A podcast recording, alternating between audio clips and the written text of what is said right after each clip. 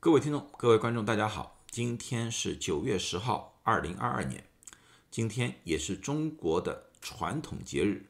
中秋节。啊，我不知道大家有没有准备月饼，我家里准备了月饼，我们家里准备了四种不同的月饼。大家知道我是上海人，啊，第一个月饼我是准备了是上海比较出名的鲜肉月饼，是一种咸的月饼。到了美国，我已经三十多年了，一直没有尝试去购买那些鲜肉月饼，因为在上海，鲜肉月饼对我的印象是非常深刻的。我非常担心，我去买了一些鲜肉月饼之后，味道和我小时候味道相差太大，会让我过于失望。最近有些老乡向我推荐有一家，他的月饼做的非常非常和上海的。鲜肉月饼很像，昨昨天买了一盒，今天晚上我要尝试一下。啊，第二种月饼是我自己做的，我每年基本上都做，就是冰皮月饼。啊，我的两个孩子比较喜欢。第三种是一种比较新新的一种叫蛋黄酥月饼。啊，这个我还没尝试过，我估计这个和上海的一些所谓的叫苏式月饼，就是苏州地区的一些月饼，酥皮月饼。比较相近，最后一种当然也就是比较传统的广式莲蓉蛋花月蛋黄月饼啊，我不知道听众们你们准备了怎么样的月饼？如果有些特殊的或者自制的啊，欢迎在下面留言区分享一下。好，在这里我先祝大家中秋节快乐，全家健健康康，团团圆圆。好，那么今天我要谈论的一个主题就是新冠疫苗，因为新冠疫苗出来至今，各种各样的消息非常多啊，围绕着新冠疫苗的这个疑云，第一个就是有效性，到底是不是有效？然后对于各种变异是不是有效？特别是对这次的奥米克戎是不是有效？啊，那么到底是对于传染阻隔是有效呢，还是对重症就是住院有效？那么这些问题回答完之后，那么可以衍生到下面一个问题，就是说要不要每年打这个疫苗，还是要不要打刚刚推出的二价疫苗？带着这个问题，我做了一些医学上的调查。那么你们也知道，我做这个视频至今，我做的所有东西都是希望有一些医学的论文、医学的评论放在里面，以便于让大家区别出真消息和假消息。啊，这次也是同样，我做了调查以后，发现了一篇非常。能够回答我们这些问题的一份研究报告，因为过去的一些研究报告对于这些确实是有一些阐述，但是一般有两个问题：第一，它可能不是在美国做的，可能在其他国家做的；啊，第二，最大的一个问题就是在美国做的那个，往往人数比较少，往往只是一个地区，所以无法。大规模的向我们描述美国打了疫苗之后的疫情或者有效性，而这篇文章我找到的恰恰解决了这个问题。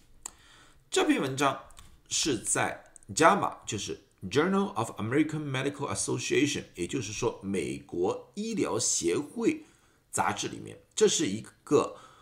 在全世界范围。比较出名的一个医学杂志，在过去我也在这里面引用了好多他们的文章，而这篇文章是在九月八号，也就是两天之前刊登的。这篇文章它用了在美国十三个州里面两百五十多个医院，一共覆盖了十九万两千五百零九个新冠住院患者，啊。他们的调查的时间是从二零二一年的一月份一直到二零二二年的四月份，那么这个跨度基本上包含了 Alpha 的变异啊，也就是一月份，二零二一年的时候，然后包括了 Delta 的变异，那么基本上是二零二一年的七月份，然后又包含了奥米克戎的 BA 一和 BA 二，也就是说，在二零二一年的十二月份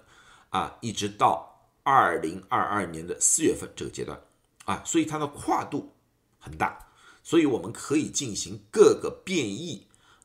效果的一个对比，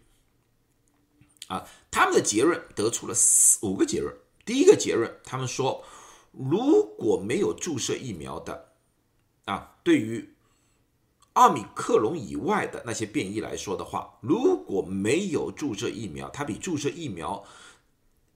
需要住院，也就是重症的概率增加了三点五倍，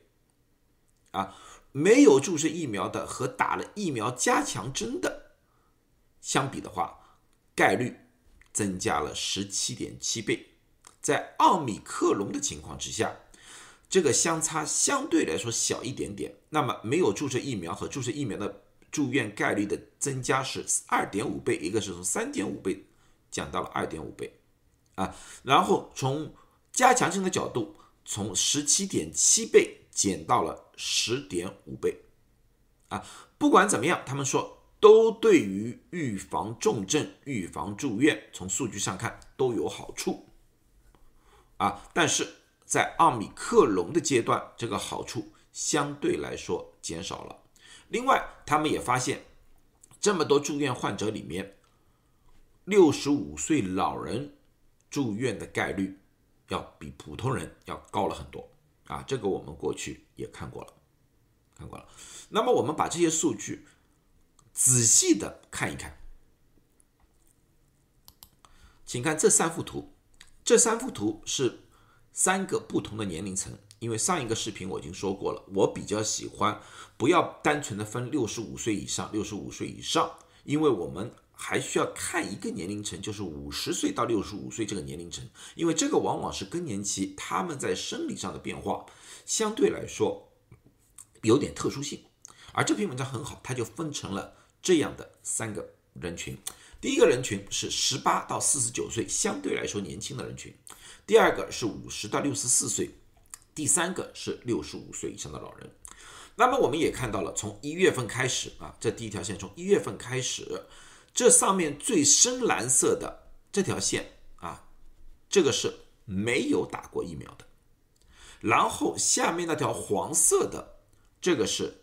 打完两针疫苗的。然后呢，到了呃十月份，就是二零二一年十月份的时候，它这条线呢就改了，这里呢后面变成灰色。为什么呢？这个情况之下的话就可以打加强针了，所以它用不同颜色。其实呢，这条线是一模一样的，这条。呃，黄色和灰色加在一起，就是只打过两针疫苗的人。然后呢，下面一个浅蓝色的呢，是打过加强针的人。那么大家应该可以看到，从疫情刚刚开始，也就是说在七月之前，二零二一年七月之前，啊，打过疫苗的基本上没有什么感染性，不管哪个年龄层。但是 Delta 来了之后，就七月份 Delta 来了之后。我们看到打疫苗的出现了一些上升，但是这个上升的幅度绝对没有不打疫苗的这么高。我们也看到了，它是小幅浮动。但是等到了十二月份的时候，奥米克戎来的时候，不打过疫苗的啊，甚至于打过加强针的，我们都看到都有上升。当然，还是同样。比没有打过疫苗的要低了很多，但是到了我们现在接近于 BA 四和 BA 五的阶段，这三条线接近的程度已经非常非常小了。那么也就是说，这些不管打了疫苗还是打了加强针，到了奥米克戎的 BA 四、BA 五的时候，对于防重症、防住院的效果减低了非常多。那么大家可能有个疑问，就是说啊，年轻人和老年人看上去好像都是一样嘛？啊。我为什么说老人好像比较容易住院？大家要仔细看一下这个图表，就是它旁边的标志啊，或者是标准是不一样的。像这条线，它是十万个里面十个人，那么也就是说，比如说这个点吧，这一点就是打完两针疫苗之后，针对奥密克戎来说的话。它最高点大概是十万个人里面有十二个人需要住院，但是对于六五十到六十四岁这个标准不一样，这是四十人。那么也就是说，在十万个人里面大概有三十个人需要住院，比这个要高了。到老人六十五岁老人更加高了，这里是一百为标准的了。那么也就是说，在十万个人里面有一百个人可能需要住院。这也就是为什么他们的结论就是对于。住院来说的话，老人年纪越大，住院的概率越高。不管你是不是打过疫苗，啊，这一点我们需要看清楚。那么从这个数据的继续我们分开来看的话，他们有另外一个表格。那么他把时间从一月二零二一年到六月二零二一年称之为 Delta 前的一个变异种阶段。然后呢，七月二零二一年到十二月二零二一年属于 Delta 的阶段，然后最后是奥密克戎，就是一月二零二二年到四月二零二二年，这是奥密克戎阶段。那么我们不难看到，这个一行，啊，这一这一行是没打疫苗的，这个是打过疫苗的，这个是没有打加强针的，这个是打过加强针的，啊，在。Delta 之前，我们很明显，你看这里是四千四百八十六人需要住院，这里才三百三十三人需要住院。那么打过疫苗的人需要住院的比例才百分之三点四。那么很明显，在 Delta 之前打过疫苗防重症的效果是非常明显的。到 Delta 略微差了一点。到 Delta 的话，那么我们看到他。没有打过疫苗的住院概率是百分之七十三点三，打了疫苗之后住院的概率是百分之二十六点七，啊，这个时候是可以打加强针了。那么我们再看回去，它这这里面啊，打过加强针的人里面啊，打没有打加强针，加强针里面没有打加强针的啊，四百五十三人需要住院，就是百分之九十一点七，而。打过加强针三三四亿人百分之八点三，那么也就是说对 Delta 加强针的效果是非常好的。但是在奥米克戎的时候，在奥米克戎的时候就不一样了。奥米克戎的时候，这里出现了一个反差，就是打过疫苗的才哦，没有打过疫苗的才八百七十三人，就是百分之四十八点八的人需要住院，而打过疫苗的。一千零六十六人，百分之五十一点二的需要住院。那么大家说，哦，这是不是说明了打疫苗的对奥密克戎更加有害啊？其实不然啊，为什么呢？因为在这个阶段的时候，打完成基础疫苗注射的啊，大概是在百分之六十五。那么从这个数字上来看的话，百分之五十一点二还是低于百分之六十五。他只是说，就刚才我那张图表来说的，告诉我们打没打疫苗，两者之间的差异已经变得非常非常小。那个时候就需要回去看一看打加强针的一个问题了。打加强针的还是有一些呃好处的，打加强针的需要住院在百分之三十四点八。但是，但是很明显的看到这两个数字还是同样，变化并不是很大。这我估计就是为什么 FDA 急急匆匆的批准了二价疫苗，针对 BA 四、BA 五的。确实，我上次视频里面讲的很清楚，针对二价疫苗 BA 四、BA 五的那个疫苗，确实没有通过一个完整的三期临床。为什么？其实，在我们的疫苗注射的一个历史上面，这是有惯例的。像我们打的流感疫苗，每年也是同样，因为他们使用了相同的技术，他们只要能显示出他们的技术是稳定的，所采用的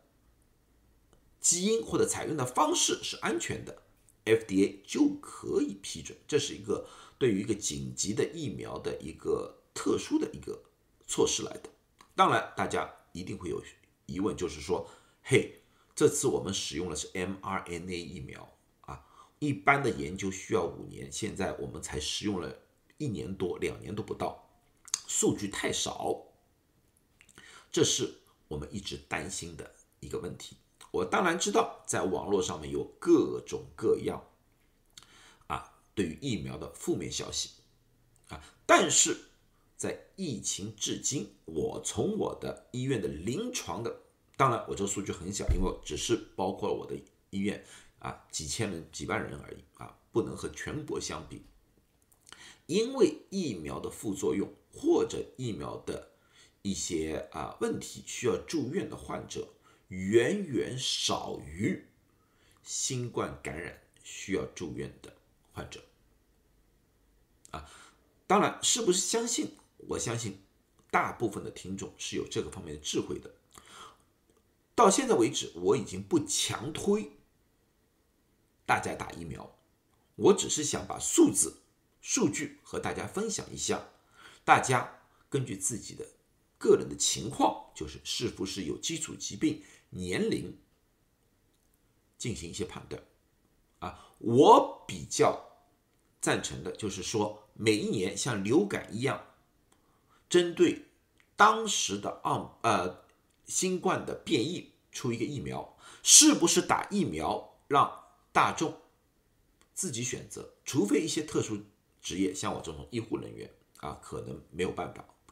啊。但是对对大部分的大众来说，我觉得应该以教育为主，敞开式，让大家做一个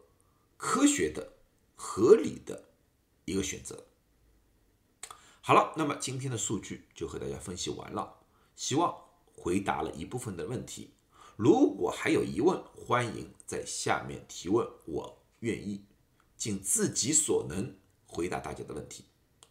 好，祝大家都健康，再次祝大家中秋愉快，谢谢。